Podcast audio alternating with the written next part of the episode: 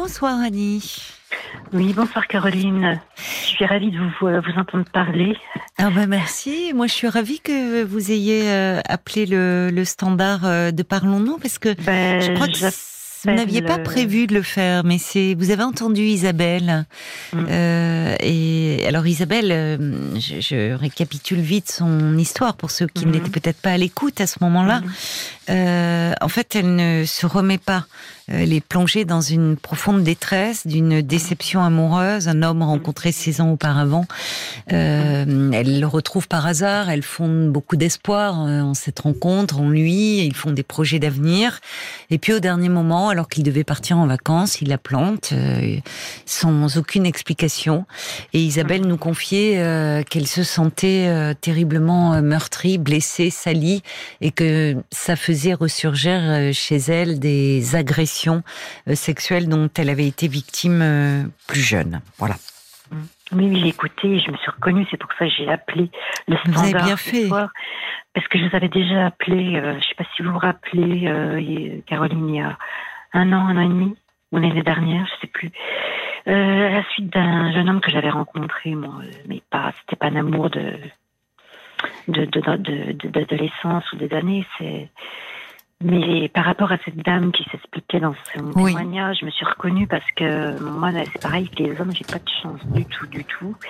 Et je retombe toujours dans les mêmes schémas avec des hommes dans les addictions. dans- Donc j'ai des traumatismes, des névroses à n'en plus finir. Et je ne vais même plus voir ma psychologue parce que ça m'a. Elle, s'est fichue de moi, donc euh, c'est pas Ah bon?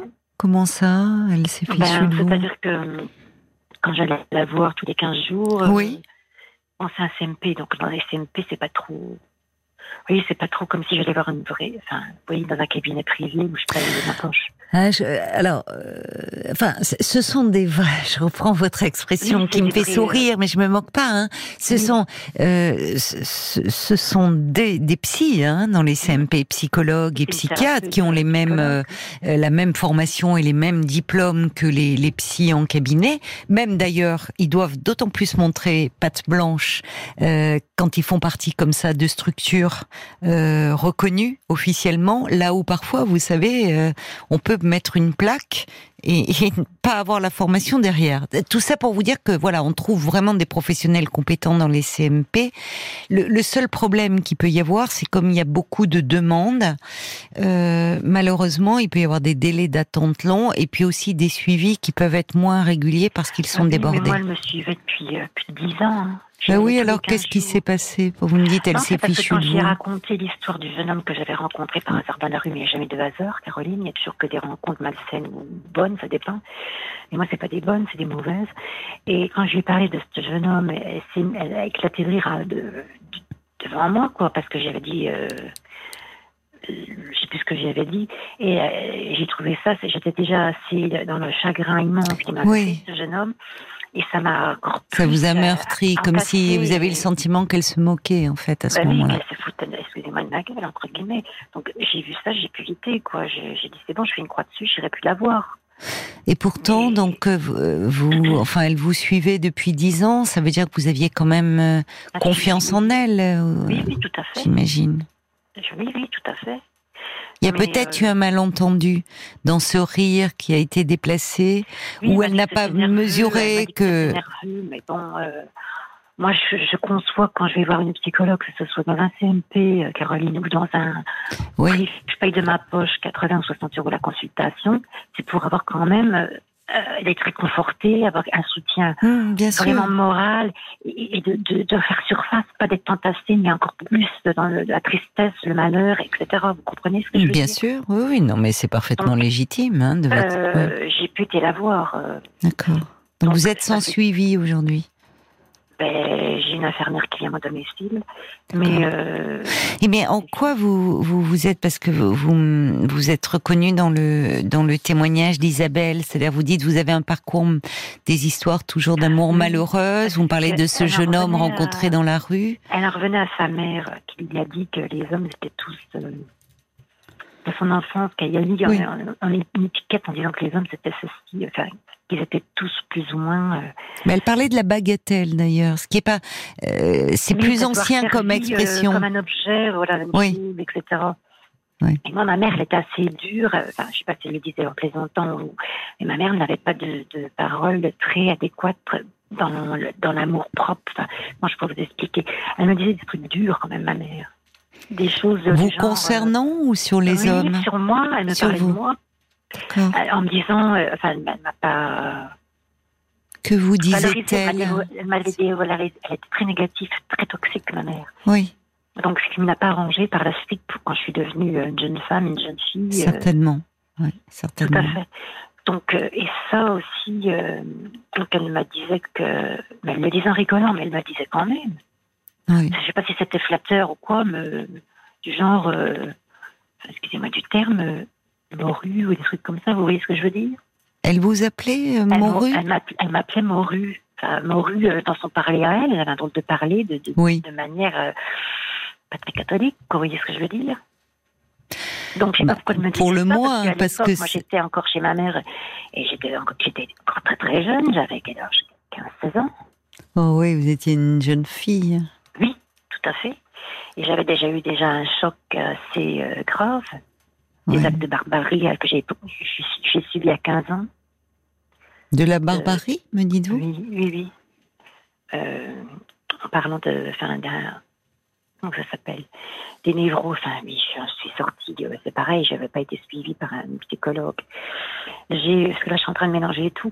Mais euh, Mais enfin, déjà, ça. pour vous dire, bon, une mère qui traite sa fille de morue, enfin. elle, elle le dit en rigolant, mais enfin, Non, mais c'est pas, c'est tout, c'est euh, tout sauf rigolo, hein. Enfin, c'est euh, le, le terme est, est très trivial et ren- renvoie à quelque chose. Enfin, une décadence, oui. euh, bah c'est la, oui, bien sûr. Derrière ça, il y a, il y a l'idée de femme de mauvaise vie, de prostituée, de enfin, elle, elle blessait euh, le féminin en vous. À, à- à un âge où on est très fragile, dans, où on construit sa Moi, féminité. j'avais déjà eu, je vous dis, une, des, des- une, subi une, une agression par ma propre cousine, un règlement de compte à cause de ma tante, la mère de ma mère. Donc c'est une histoire familiale, vous voyez déjà. Mm. Donc, euh, Bah, il y a, il doit y avoir une histoire familiale oui, pour que votre mère, euh, en, en- en insultant comme ça, au fond, c'est quelle image elle avait du féminin, votre mère? Bah, disons qu'elle n'était pas. euh, Elle-même, elle était pas. Elle me disait quand elle était adolescente qu'elle refusait la la féminité, quoi. C'est-à-dire qu'elle se cachait au niveau des Mm. seins, mettait un bandeau pour pas que ça fasse, vous voyez, pour pas avoir de, Mm. ça fasse- pour croire qu'elle qu'elle a pas de poitrine alors qu'elle qu'elle en avait une. Mm. Elle se mettait un- pour aplatir sa poitrine, vous voyez, elle mettait Mm. pas sûrement, je sais pas, mais bon, elle avait sûrement un problème de complexité Dans son rapport au corps et de- Voilà, ou finalement pour euh, peut-être échapper Cacher au désir, comme s'il de fallait cacher, comme si Mm. c'était dangereux. Ou... Mm. ouais. Et elle m'avait expliqué aussi qu'au niveau de son père, à elle, il, y a- il faisait des. pour blaguer, pour, euh, pour rigoler. Il, a- il y faisait des attouchements. Peut-être qu'elle prenait peut-être ça euh, à la légère, je sais pas comment. Mais elle, ça- peut-être que ça avait dérangé vis-à-vis d'une fille d'un père. Peut-être ça peut gêner. Ben, euh, c'est au-delà de la gêne en fait. C'est, euh, euh, c'est, euh, on est dans la transgression totale et, et dans l'abus. Il y a rien de là encore. Ce qui est étonnant, c'est ce, euh, les, les, les, aussi bien les paroles et la violence qu'il y a Mm. derrière, sous couvert d'humour et de désinvolture. Vous voyez, vous, vous êtes en train de me dire, bah, elle disait, enfin, c'était peut-être de l'humour, mais son père lui faisait des attouchements. Non, euh, c'est, c'est- on Oui, je n'en- on n'est pas pas, dans l'humour, on est dans le cadre d'un abus sexuel. Je sais pas. d'un euh, inceste. quelle, quelle sorte d'attouchement qu'il faisait, j'en sais rien. Non, mais, Euh, en fait, euh, utiliser même le terme d'attouchement, quand on parle d'attouchement, c'est un terme d'ailleurs qui, qui est juridique. Euh, c'est, c'est, c'est, euh, on- quand on parle d'attouchement, c'est sexuel. C'est-à-dire que on n'est pas dans le, on n'est pas dans le registre de tendre qu'un père peut avoir vis-à-vis de sa fille. On est dans un registre sexuel. Mm. Donc, vous voyez comme tout est confus. il est assez taquin ou co- co- coquin, je sais pas comment on dit le mot, taquin, coquin, et que quand elle il jouait, qu'il chahutait, il, il faisait pour rire, mais elle, peut-être qu'elle l'a pris au, au sérieux, je sais rien, moi j'étais pas dans la tête de ma mère à l'époque, hein. donc je sais pas trop quel âge qu'elle pouvait avoir. Et elle vous en parlait à vous? Ben, Elle m'avait raconté ça vaguement. Moi, ça me regarde pas. Enfin, j'étais pas obligée de savoir, mais bon. Après, euh, elle m'a jamais dit qu'il faisait. Non, elle m'a jamais parlé de d'autres choses. Non, non. Elle oui, mais ceci explique peut-être non, mais enfin, c'est, je suis désolée, mais c'est pas de la taquinerie. Enfin, oui. Hum. Ceci explique peut-être qu'elle mettait un bandeau sur ses seins pour que justement euh, euh, la féminité, euh, ce, ce corps qui se transformait et qui peut-être peut-être, je ne sais pas, euh, mmh. même euh, bon, pouvait provoquer du désir chez son père, était terriblement angoissant, et peut-être que du coup pour elle, euh, la féminité était associée à quelque chose de de, bah, de terriblement négatif, au point d'utiliser les, les, termes dont elle vous affublait. Mmh. peut-être, oui. Mais en tout cas, pour revenir à la dame de, de son témoignage tout à l'heure, oui, je me reconnaissais, c'est pour ça que j'avais appelé, parce qu'elle expliquait que elle avait, elle était, elle était en souffrance cette, cette dame. Et j'ai ressenti que moi aussi, je suis en souffrance parce que je ne vais plus voir de psychologue. Et, et, en parler, ça fait toujours du bien d'en parler, de délivrer un peu des, des névroses, des traumatismes, des viols, des trucs comme ça. Des choses qu'on a subies ou vécues sans vouloir. Quoi. Mm. Donc, euh, ça va après pour... Euh, oui, et puis d'appeler un chat un chat. C'est-à-dire qu'on voit bien encore dans euh, l'humour, euh, on, le sait d'ailleurs, est souvent quelque chose de défensif. Mmh. Euh, on peut, enfin, l'humour, c'est précieux l'humour. Hein, il faut, faut pas. mais derrière, il peut y avoir dans l'humour quelque chose de défensif. On peut raconter quelque chose sur un ton apparemment humoristique, et derrière, ça peut cacher un profond désarroi. C'est ça que je voulais dire, parce que l'humour, heureusement, on est heureux de, retrouver, oui, tous nos humoristes euh, qui nous font un bien fou. Mais euh, là, là, il y a, il y a, presque une, enfin, il y a un décalage et même une discordance dans ce que mhm. j'entends. Mhm. C'est-à-dire que vous évoquez des choses problématiques. Encore une fois, moi, je, on n'est pas dans je suis pas là pour établir la, la véracité des faits. Vous-même, voyez, vous arrivez à en douter de, de, de ce qu'a pu vivre votre mère. Mais vous, vous évoquez des, des, des, choses qui sont graves. Mmh. Euh, mmh. Euh, finalement, dans un registre léger. Ce que vous a transmis votre mère, comme si ben, c'est en rigolant, c'est pour rire. Mmh. Et vous-même, vous avez grandi au fond dans, un, bah, dans cette discordance-là. Déjà, j'ai grandi avec un père qui était là, présent, euh, sans être présent, c'est-à-dire que mon père était dans son monde à lui. Hein. Il était bipolaire, euh, ma mère a vécu avec lui pendant jusqu'à la fin, mais avant qu'il décède. Mais j'avais un père et c'est pareil par rapport aux, hommes. Je tombe toujours sur des hommes qui sont euh, c'est pour ça que j'ai témoigné, enfin j'appelle ce soir, qui sont dans des addictions de, de, de tabac, d'argent, de, drogue, de, de casino, vous voyez, des hommes qui, qui, sont par rapport à tout ça, quoi. Hmm. Le dernier jeune homme, c'était une relation très néfaste. Il ne parlait que d'argent quand il venait chez moi. Hmm. Il me parlait que sa réussite professionnelle, etc. Donc moi, je vois pas une relation basée là-dessus. C'est malsain. Moi, si je rencontre un homme, c'est pour qu'il m'apaise, qu'il me fait un peu oublier tous mes malheurs que j'ai eu déjà subis dans ma vie, parce que j'en ai subi aussi, j'en ai eu toutes les couleurs. Hmm. c'est pas pour qu'un jeune homme de 26 ans, je sais pas si vous vous rappelez, Caroline, il était d'origine indienne, je sais pas si vous vous rappelez, j'avais appelé il y a un an et demi qui m'avait fait croire à des choses, à l'amour, à vos ah, parleurs. Oui, je et me que souviens de vous. Il était parti, il, m'avait posé une bonne crasse, c'était pendant, avant le Covid, pendant plein Covid, où c'était le télétravail, etc.